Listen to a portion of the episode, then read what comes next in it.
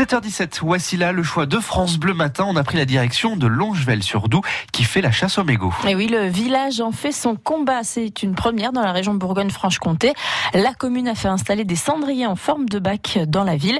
Et le but, c'est de récupérer les déchets et de les envoyer à une société qui les recycle, Christophe Beck. C'était l'occasion de matinée de nettoyage du village organisée à Longevel-sur-Doubs avec les écoles et les habitants que l'adjoint au maire Samuel Marchand a pris la mesure du fléau des mégots. On s'est rendu compte qu'au final, euh, on avait beaucoup moins de déchets, mais euh, beaucoup de mégots. Et voilà, ça nous a un petit peu euh, touché de voir que ben, on ramassait plus de mégots que de papier. Quoi. Le petit mégot a un pouvoir de nuisance qu'on sous-estime. Ça pollue beaucoup, ça met longtemps à se dégrader et surtout, ben, avec tous les produits qu'il y a dans les mégots, ben, en fait, ça, ça va dans les sols et ça va dans les rivières souterraines et donc ça pollue l'eau. D'où cette idée de chasse aux mégots dans Longevel. Pierre-Aimé Girardot, le maire. Nous avons déposé des bacs pour récupérer euh, les mégots devant les commerces et puis devant les bâtiments communaux. On va essayer de, de faire en sorte qu'il y ait moins de mégots et puis qu'on puisse derrière les recycler. Contact a été pris avec une société bretonne, Mégots, qui va produire des cendriers jetables à partir de ces déchets de mégots. Nous avons un contrat avec eux pour recycler euh, 10 kilos de mégots. Et avec ces mégots,